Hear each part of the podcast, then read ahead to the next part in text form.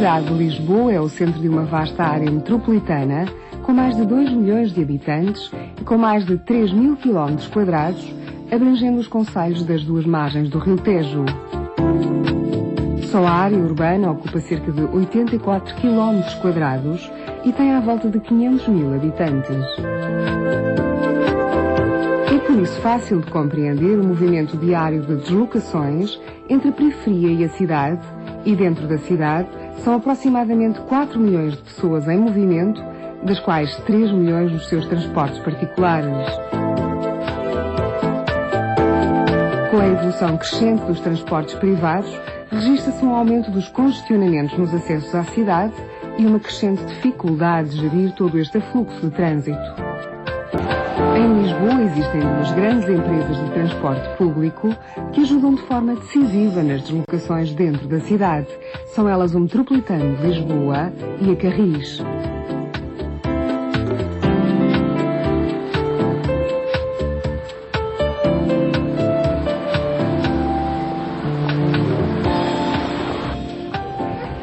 Aqui consultar a planta. Ora bem, João, nós queremos ir para o Cais de Sodré que fica na linha verde. Em que linha é que estamos agora? Deixa ver. eh, Estamos na linha amarela, que é a Ah, linha girassol. Bem, vamos ter de trocar de linha em algum sítio. Ai, João, nem imaginas. Vamos ter que tocar de linha duas vezes. Tens certeza? Tenho. Não há um percurso mais direto? A ver, só que a volta é muito longa. Ora, repara lá.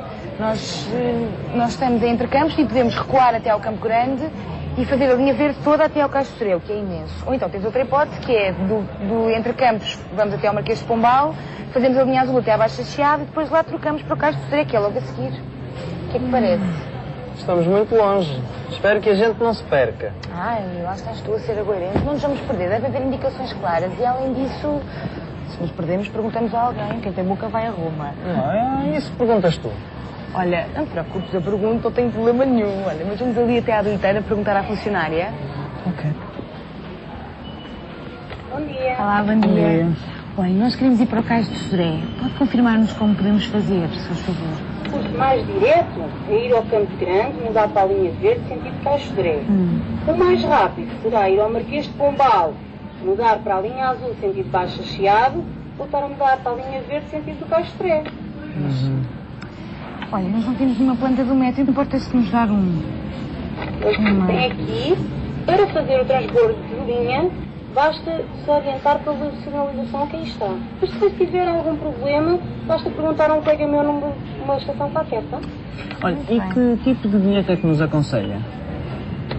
Um bilhete urbano, 70 cêntimos, vale para fazer os transbordos de linha e fazer esta viagem. Se quiser regressar hoje até à uma da manhã, um bilhete ida e volta custa 1,30€.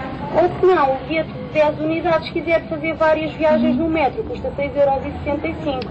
Ainda temos um bilhete, um tipo de de transporte combinado, que é o 7 Seleção 7 Colinas, que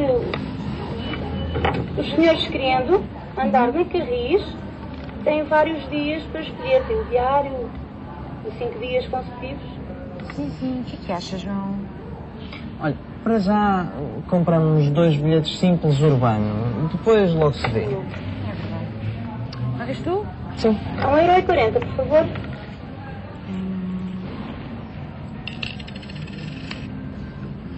Tem, muito obrigada, tenha um bom dia. Obrigado. Obrigada.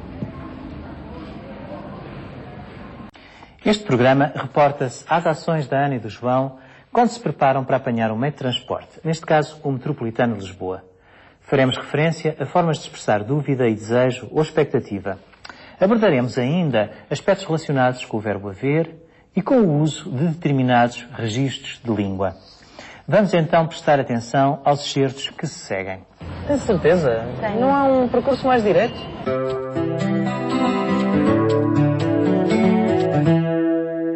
O João e a Ana encontram-se numa estação de metro e tentam delinear o melhor percurso a seguir para atingirem o seu destino.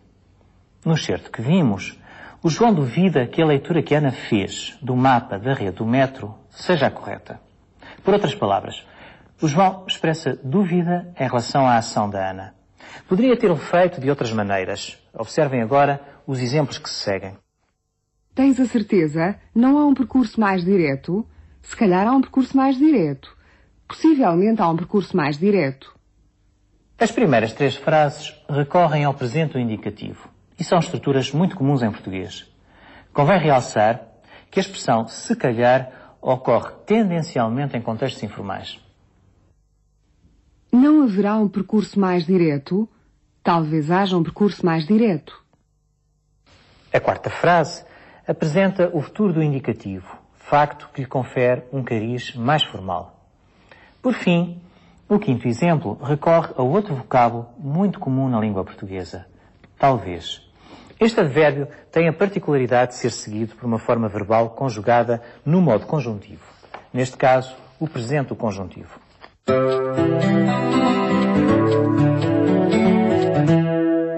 Há uma forma verbal que, embora não esteja diretamente relacionada com a expressão de dúvida, ocorre em todos os exemplos que tiveram a oportunidade de ver. Já sabem qual é? Exato, o verbo haver conjugado no presente indicativo, no futuro do indicativo e no presente do conjuntivo. Uma vez chegados a este ponto, há que fazer alusão a características específicas deste verbo. O verbo haver pode ser sinónimo de existir, tal como se verifica no certo retirado do diálogo. Tens a certeza? Não há um percurso mais direto? Tens a certeza? Não existe um percurso mais direto? Nestas frases, há significa o mesmo que existe. Passemos agora as mesmas frases para o plural. Tens a certeza? Não há percursos mais diretos? Tens a certeza? Não existem percursos mais diretos? Tal como se pode constatar ao analisarmos estas frases, o verbo haver, quando significa o mesmo que existir, embora se use em todos os tempos gramaticais, apenas se utiliza na terceira pessoa do singular. No presente indicativo, o verbo haver, seguido da preposição de, liga-se-lhe por um hífen nas formas monossilábicas, isto é, só com uma sílaba. É o que podemos observar nas frases que se seguem e que não fazem parte do diálogo.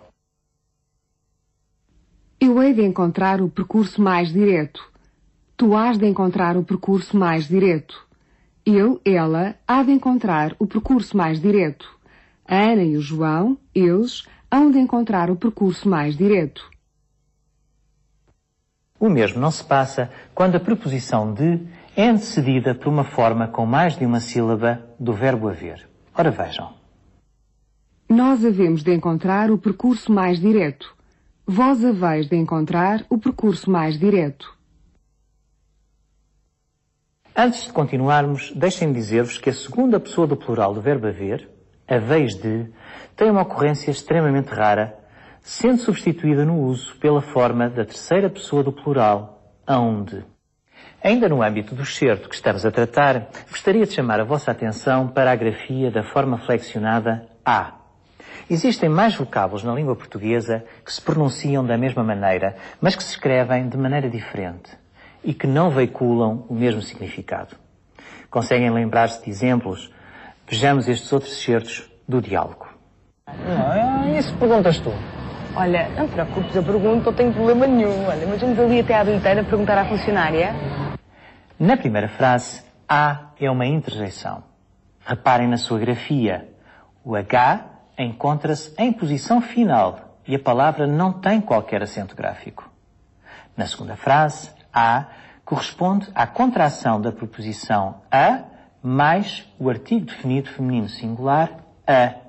O acento gráfico desta palavra é um acento grave, ao contrário da forma verbal a, que tem um acento agudo.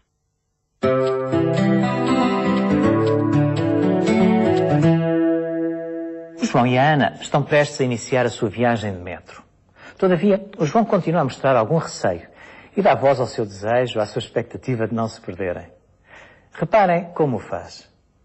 Espero que a gente não se perca. Ai, eu acho que estás tu a ser agoirente. Não nos vamos perder, deve haver indicações claras. E além disso, se nos perdemos, perguntamos a alguém. Quem tem boca vai a Roma.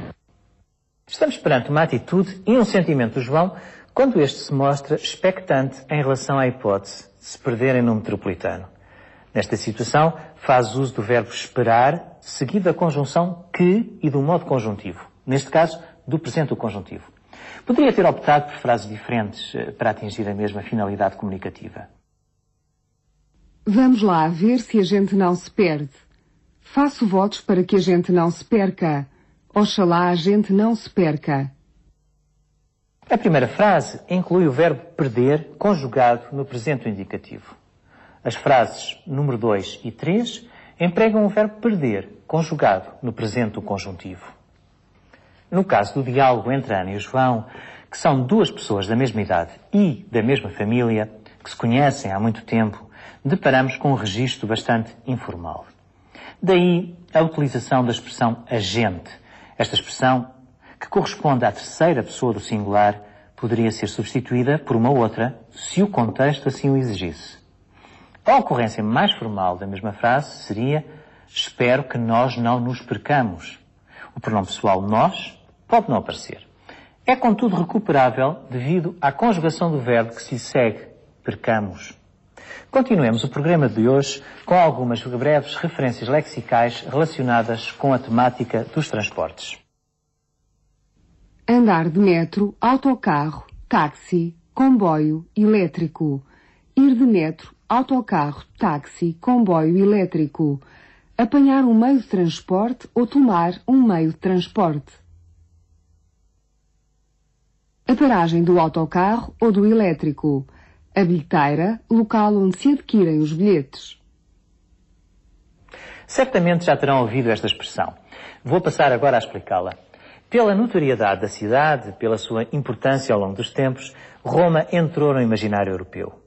Daí terem resultado expressões como esta, quem tem boca vai a Roma, que traduz o peso histórico da cidade eterna, tanto como sede do Império Romano, quanto como cidade onde se situa o Vaticano, local de residência do chefe máximo da Igreja Católica. Refere-se ao facto de que quem sabe perguntar chega onde quiser ir.